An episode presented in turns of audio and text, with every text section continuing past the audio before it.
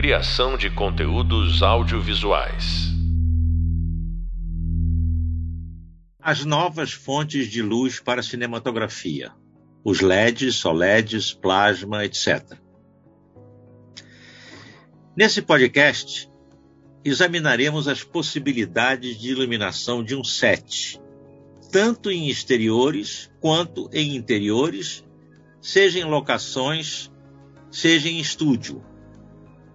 Antes de mais nada, temos que ter em mente todo o tempo o look, a aparência que nós desejamos obter na imagem final para aquela cena. Aquela imagem que será vista pelo espectador, o que a gente chama a imagem final, né? E depois de capturada e editada, ela vai ser finalizada né? para adquirir o look, o aspecto que nós planejamos junto com a direção. A partir de uma mentalização né, é, feita pelo cinematógrafo, né, você idealiza né, na sua cabeça como é que você quer que seja a imagem daquele plano, você vai colocar em prática no set né, várias etapas que são necessárias para atingir aquele resultado. Nessa fase, é fundamental a participação não só do diretor de cena, como também do diretor de arte, do cenógrafo, do figurino, da maquiagem, ou seja, todos os envolvidos com o visual da obra. Olá, eu sou o professor Carlos Eber, professor da disciplina Fotografia de Cinema, Cinematografia, e no podcast de hoje nós vamos abordar as novas fontes de luz projetadas pela cinematografia e também vamos tecer considerações sobre as fontes clássicas, né? tungstênio, luz de descarga, todas as outras que não foram abandonadas. Tá? Essas novas fontes de luz, os LEDs, os OLEDs, a luz de plasma, elas vêm acrescentar as várias opções já existentes. Né? Nunca houveram tantas opções de espectro luminoso né, para as fontes de luz cinematográficas. A gente hoje tem uma possibilidade de escolher para cada filme que se faz, para cada história que você tem né, que contar, você tem um arsenal, vamos chamar assim, de refletores, de fonte de luz enorme.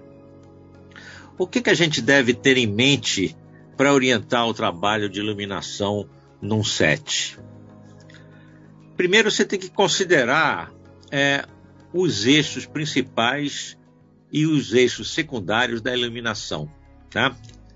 É, a gente chama de eixo principal o, a luz principal, normalmente a luz que ilumina o rosto do ator em cena, né? que em inglês chama-se key light, luz-chave. Tá?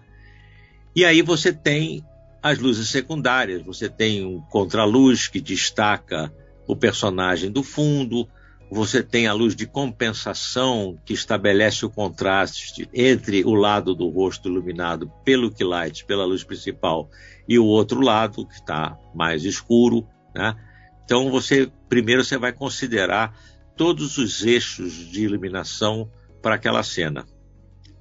Em segundo lugar, você tem que pensar a relação desses eixos com os eixos de câmera, né? nos vários planos previstos para aquela sequência. E, em terceiro lugar, você precisa considerar os níveis de contraste de luminância e de cor, né? da, a cor específica, a saturação de cor que você pretende para aquela cena. Então, essas, esses três critérios devem orientar o trabalho de iluminação. Né? Os eixos principal e secundários da iluminação, a relação dos eixos de iluminação com os eixos de câmera, tá? e os níveis de contraste de luminância e contraste de cor que a gente pretende para aquela cena. É, antes de tudo, também precisamos entender como se vai dar a ação no set, né? Ou seja, como é que os atores e a câmera vão se movimentar durante a cena. Para isso, é, nós costumamos solicitar à direção um ensaio técnico, né? ou um ensaio mecânico, como a gente também chama. Né? E aí toda a equipe de imagem deve estar presente e atenta a esse ensaio, né? porque mesmo que a locação já tenha sido visitada, ela seja conhecida de antemão e já exista um desenho de luz pensado para essa cena, a gente ver a ação se desenrolando no espaço cênico, né, antes da começar o processo de iluminação, vai esclarecer é, todos os procedimentos necessários que a gente tem que tomar para chegar no resultado final. Então, esse ensaio geral da ação é muito importante, porque toda a equipe ligada à imagem, né, à iluminação, assistente de câmera, todos precisam observar o que vai acontecer em cena, porque, por exemplo, o assistente de câmera, se for uma cena em que o, a distância do ator para a câmera varie muito, ele vai ter que ter uma operação de follow focus, de seguir a focalização, muito mais complexa de que se o ator ficar a uma distância fixa o tempo inteiro da câmera. Né? Já o maquinista, se tem um movimento de câmera, ele vai entender que esse movimento vai precisar variar, que tem uma hora que o ator vai se deslocar mais rapidamente e um outro momento em que ele vai se deslocar mais lentamente. Então todo mundo tem que estar presente nesse ensaio, né? que é um ensaio técnico, para entender o que que cada um vai precisar fazer no momento da gravação. A partir desse entendimento é que a gente bate o martelo, né? é, com relação às fontes de luz, aos tipos de fonte de luz que nós vamos usar. Né? Como é, aonde nós vamos colocar essas fontes de luz, qual vão ser as suas intensidades, se nós vamos colocá-las direta ou se vamos usar difusores ou gelatinas de correção ou de efeito em frente delas, etc. Então, é nesse momento que a gente vai fechar né, porque ninguém chega no set sem ter nenhuma ideia. A gente já trabalha antes, né? O trabalho de preparação de uma filmagem, ele é tão ou mais importante do que a execução. Você só faz aquilo que você planejou, né? Que você pensou. Então não adianta você achar que você vai chegar no set e vai receber uma iluminação divina e vai sair fazendo milagres. Não, você quando chega num set, você já viu, já estudou a planta baixa daquilo ali, já viu uma elevação, já viu fotos, já visitou a locação, já pensou, né?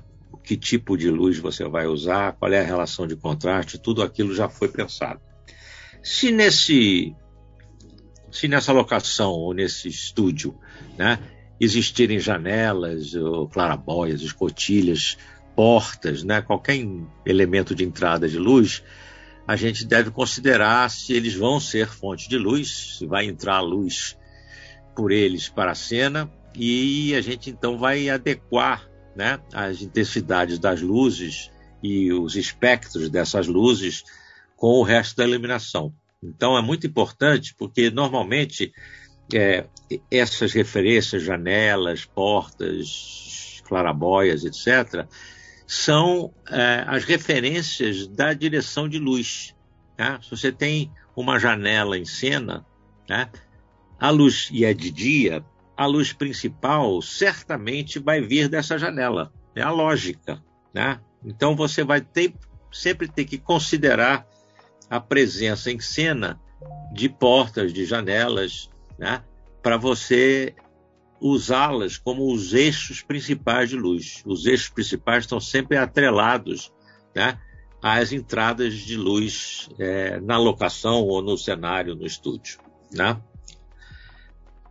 Com o auxílio de um fotômetro, que é um, um aparelho que mede é, o volume né, a quantidade de luz que está chegando na cena ou que está sendo refletida por ela, você tem dois tipos de fotômetro, você tem o fotômetro de luz incidente, que mede a luz que chega, e tem o fotômetro de luz refletida, que é a luz que volta né, do cenário das pessoas, das roupas, dos objetos. Tá?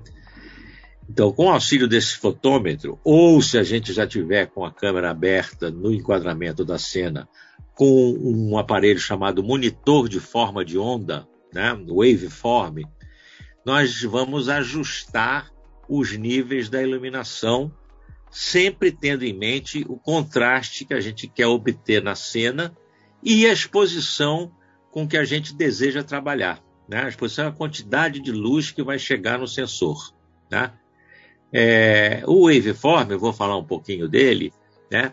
é um, um, um monitor técnico, né? é uma telinha, onde tem uma escala centígrada, né? que vai de 0 a 100. Na realidade, ela começa com menos 20 e vai até 120, né? então são 140 níveis, né? aonde você vê, né? visualmente, você vê a intensidade da luz da iluminação em cada ponto da imagem. Tá? Então, é um aparelho que auxilia imensamente o cinematógrafo, porque você vê ali em tempo real quanto de luz tem no rosto do personagem, quanto de luz está entrando pela janela, né? então você consegue regular. Tá? É, de uns tempos para cá, a gente tem um outro recurso para ver as intensidades de luz na cena, que é um recurso chamado false color. Né? É uma superposição sobre a imagem é, de faixas de cor. Né? Cada faixa de cor diz que a intensidade daquela região da luz está entre 80% e 90%, ou então está entre 40% e 50%. Né? Ela fica, tudo que está entre 40 e 50 fica com uma determinada cor chapada. Né? Isso ajuda muito também. Né? Quando você está trabalhando muito rápido, num documentário, por exemplo, esse recurso do false color, ele é bem rápido. Você olha ali, por exemplo, normalmente os níveis que estão acima do máximo permitido, que é 100% de luz, né, aparecem em vermelho, como um aviso. Né? Então você sabe que naquela região ali você está tendo, como a gente chama na gíria, um estouro de luz. A luz está estourando. Né?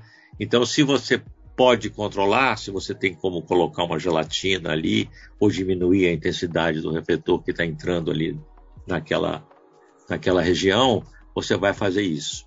Tá?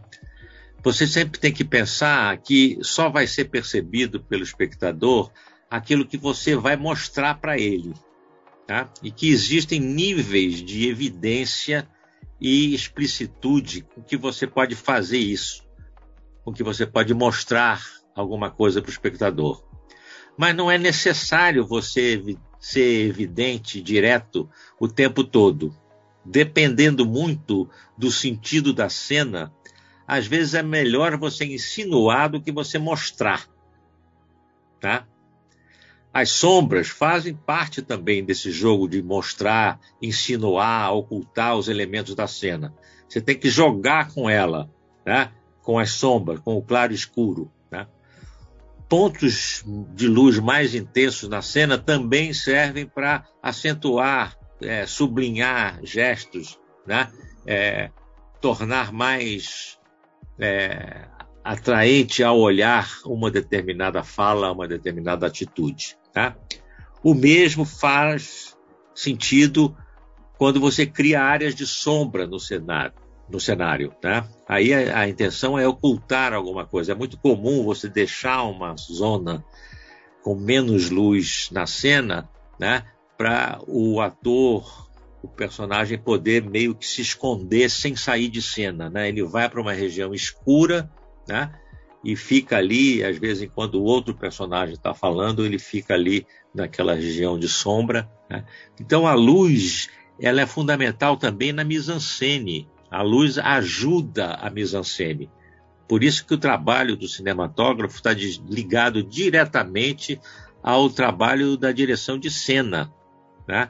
porque ele, com os níveis de luz, com o contraste, com as direções de luz, ele ajuda a contar a história. O que conta a história no audiovisual, no cinema, como a gente ainda chama, é a luz. Né? o primeiro podcast que a gente fez aqui no curso é exatamente sobre isso, né? A luz como elemento narrativo da cinematografia. Se você está em exteriores, né, a primeira coisa que você vai considerar ao iluminar a cena é a natureza da luz solar naquele momento ali. Né? Se ela é direta e dura ou se está difusa, matizada. Né?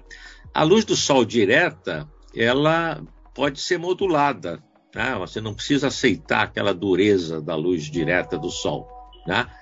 É, você pode modular através de panos montados numa estrutura chamada butterfly, né? uma estrutura metálica que é colocada sobre o espaço cênico, né? com a finalidade justamente de modular a luz solar, que passa através desses tecidos e fica mais suave, ou até mesmo você bloqueia. Você pode usar um pano preto no butterfly, né? e em vez de iluminar uma determinada região da cena, você pode escurecer mesmo sendo de dia. Você cria uma sombra num pedaço do cenário com um butterfly com pano preto. Né? Os ajustes que você precisa fazer de contraste nessas cenas de exterior, em que você está usando o butterfly, eles podem ser feitos com rebatedores ou refletores. Rebatedor é uma superfície né, que reflete luz. Pode ser desde uma folha de isopor né, até uma estrutura de madeira ou de metal é, com uma superfície de alumínio, né, que vai ser modulada para ser mais reflectiva ou menos reflectiva, mais suave ou mais dura, né? E com isso você vai ajustar o contraste e tem que tomar cuidado também quando usa refletores para que o espectro dessa luz, né, a composição espectral da luz desses refletores, seja compatível com a luz natural que está presente na cena né? o sol, a luz do céu também. Né? Então, se você está usando refletores em exterior, você precisa compatibilizar né?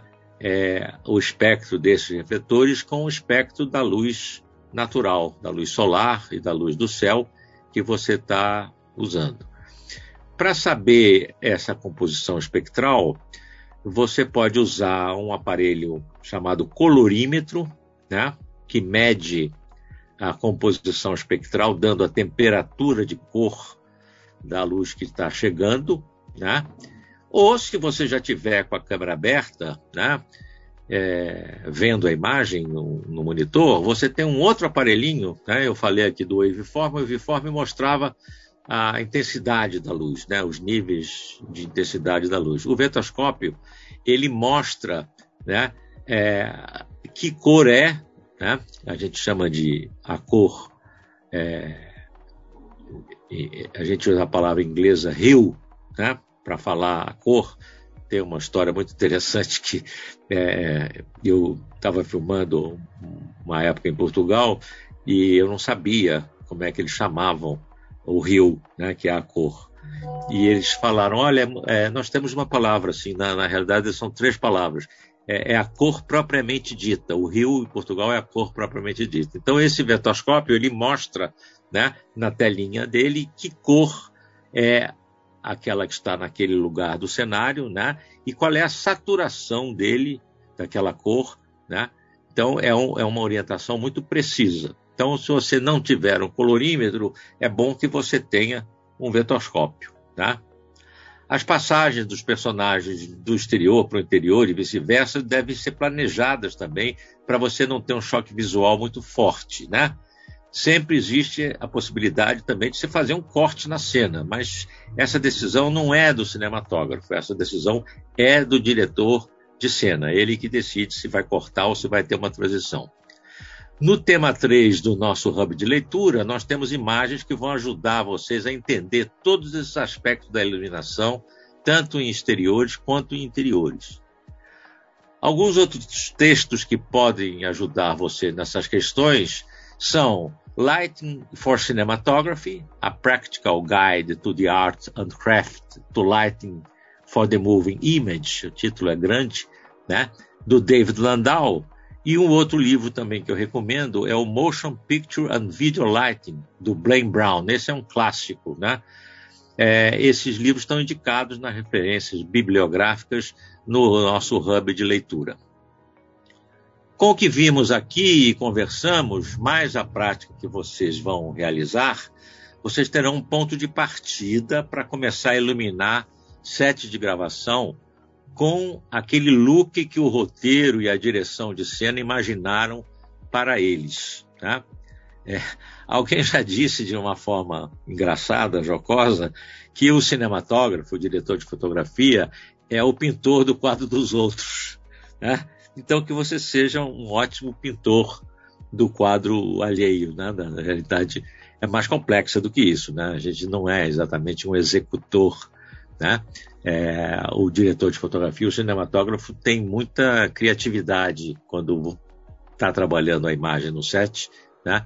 Ele tem muita criatividade. Você é um parceiro, né, do diretor de cena, assim como são o técnico de som, o diretor de arte, o maquiador, o figurinista, né? Cinema, gente, é uma atividade de equipe, né? Eu brinco que atualmente com esses equipamentos levinhos tal, tem muita gente que é uma equipe, né? Equipe é o cara que faz tudo sozinho, né? Então, se vocês tiverem equipe, cada um vai encontrar a sua função e todos juntos serão responsáveis pela imagem do filme. Você acabou de ouvir mais um podcast sobre o tema iluminação cinematográfica comigo, com o professor Carlos Eber. O nosso próximo podcast vai abordar o tema exposição da imagem, a quantidade de luz que deve atingir o sensor da câmera para obter aquela imagem que você pretende. Até lá! Criação de conteúdos audiovisuais.